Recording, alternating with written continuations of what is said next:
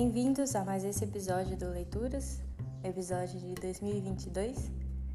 E levando em consideração que entramos em um novo ano, início de um novo ano, e que normalmente nessa época a gente reflete mais sobre como a gente usa o nosso tempo e sobre as nossas escolhas, eu decidi trazer para o episódio de hoje, que eu coloquei na série Sabedoria do Dia, o livro Momo e o Senhor do Tempo, do Michael Ende.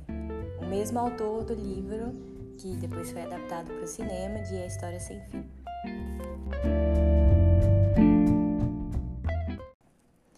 Para contextualizar um pouco, mas sem estragar a surpresa para quem ainda não leu, a história se passa em uma cidade onde vive uma criança muito especial chamada Momo e ela mora num anfiteatro.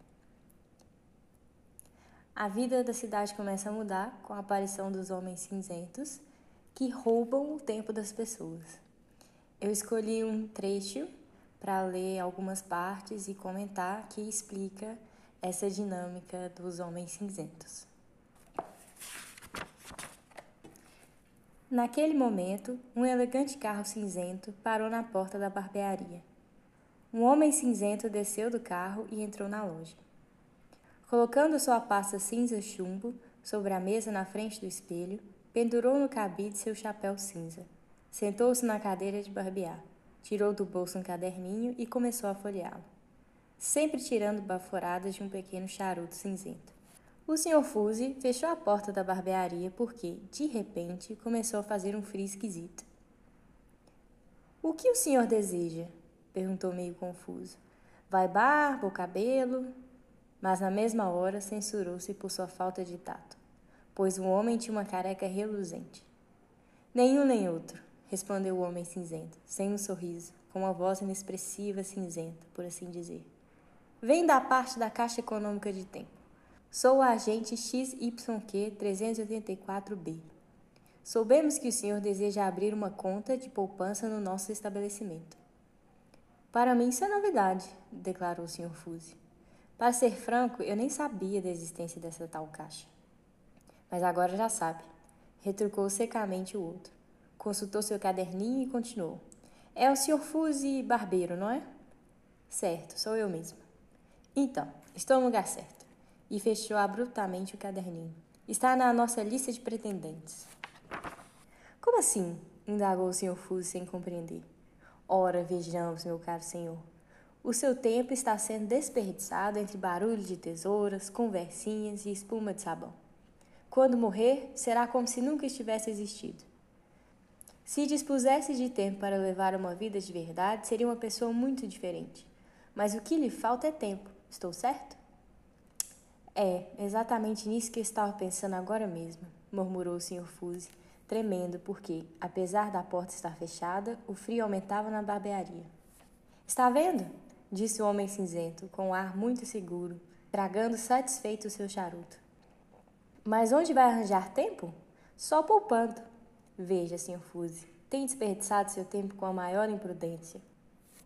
Conforme vou lhe provar apenas fazendo uma conta. Um minuto tem 60 segundos, uma hora tem 60 minutos. Até aqui está entendendo?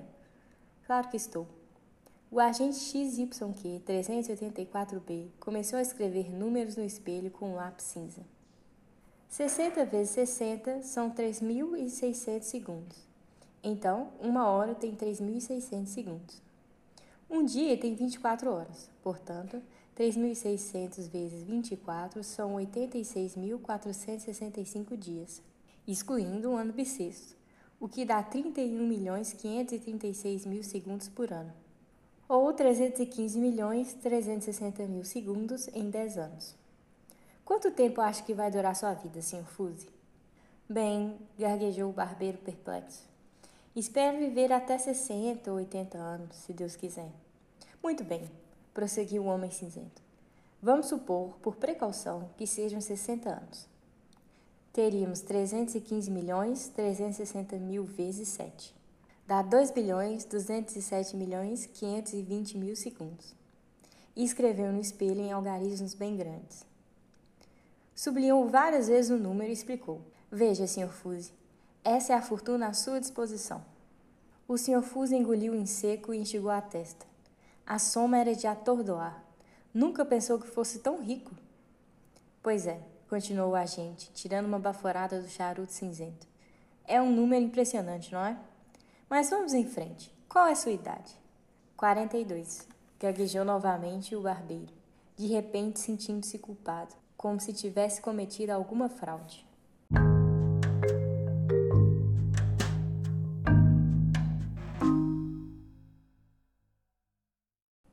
A partir desse momento na história, o agente XYQ 384B ele começa a subtrair a quantidade de segundos disponível para o Sr. Fuse, começando pelo tempo que o barbeiro já viveu e em seguida elencando de forma frenética o tempo que, segundo o agente, o Sr. Fuse desperdiça cotidianamente com suas coisas inúteis, como quatro horas de sono, oito horas de trabalho, duas horas por dia gastando comendo, o tempo que passa com a mãe, o tempo que passa cuidando do periquito, as idas ao cinema, tempo com os amigos, lendo, namoro, o tempo que ele passa sentado perto da janela refletindo sobre o que aconteceu durante o dia. E depois de calcular tudo isso na conta do agente, não sobra mais nenhum segundo para o Sr. Fuse. O autor escreve assim: Feito isso, guardou seu lápis e fez uma pausa, esperando até os zeros fazerem efeito sobre o Sr. Fuse. E de fato, eles produziram o resultado que ele queria. Então é esse o balanço da minha vida até hoje? pensou o Sr. Fuse, arrasado. Estava tão impressionado com a conta, feita com tanta precisão, que aceitou sem contestar. E a conta dava mesmo muito certo. Era um truque que os homens cinzentos utilizavam para enganar as pessoas sempre que podiam. O senhor não acha que não pode continuar assim, Sr. Fuse? Recomeçou o agente XYQ 384B com voz suave. Não gostaria de começar a poupar um pouco do tempo, Sr. Fuse? O Sr. Fuse fez sinal que sim, sem dizer nada e com os lábios roxos de frio. Por exemplo, continuou a voz cinzenta do agente, se o senhor tivesse começado há 20 anos a poupar uma hora por dia, agora teria um capital de 26 milhões 280 mil segundos. Se tivesse poupado duas horas diárias, teria, é claro, o dobro dessa soma, ou seja, 52 milhões 560 mil segundos. Eu lhe pergunto, Sr. Fuse, o que são míseras horinhas comparadas a esse total?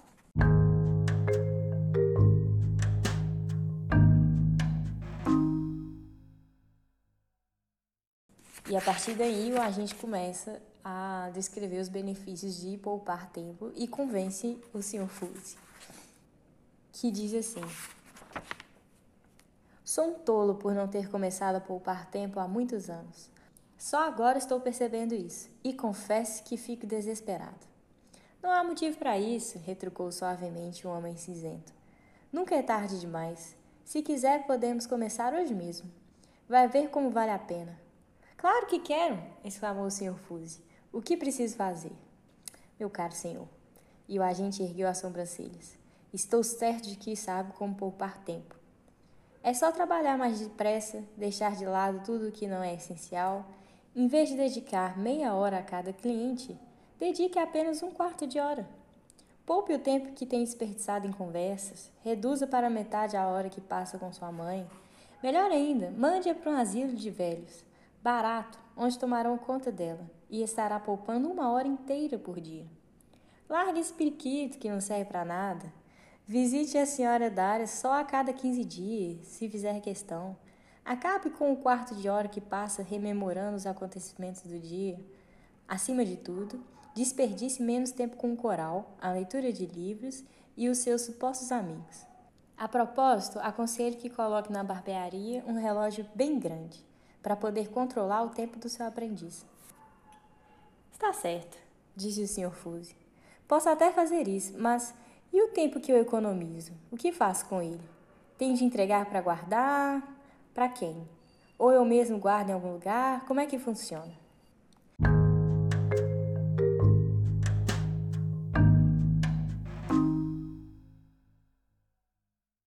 O agente diz que é automático, que o Sr. Fuse não precisa se preocupar, e feita a negociação, ele vai embora.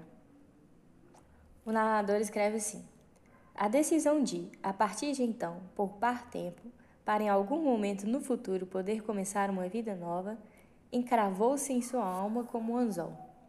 Nisso chegou o primeiro cliente do dia. O Sr. Fuse recebeu-o secamente. Fez o estritamente necessário e não conversou nada, de modo que terminou em 20 minutos, em vez de levar a habitual meia hora. A partir de então, passou a tratar assim todos os clientes. Dessa maneira, seu trabalho já não lhe dava qualquer prazer, mas isso também tinha perdido a importância. Além do aprendiz, contratou mais dois ajudantes e ficou de olho neles, fiscalizando para que não perdessem um minuto. Cada movimento da mão era estabelecido segundo um horário rigoroso, calculado até a fração de segundo. Na barbearia do Sr. Fuse foi pendurada uma placa com um recado: Tempo poupado é tempo dobrado.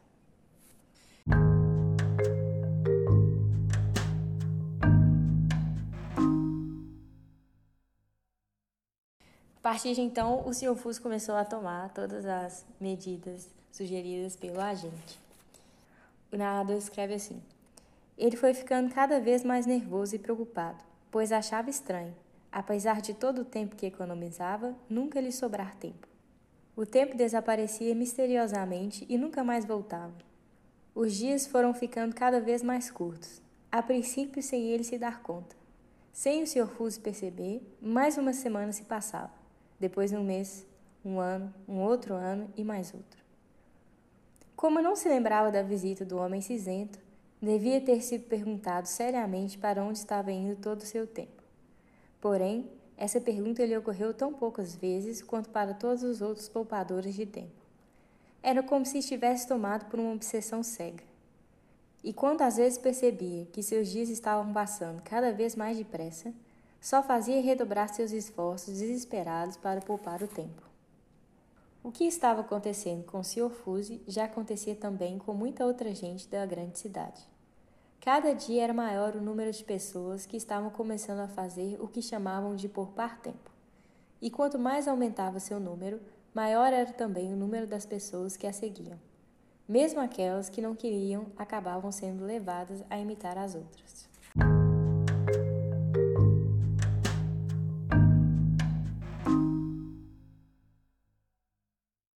Bom, era uma parte do livro que eu acho que resume um pouco a ideia e eu aconselho quem não leu ainda de ler, que é uma leitura muito agradável. Quem gosta da História Sem Fim, com certeza vai gostar desse livro também.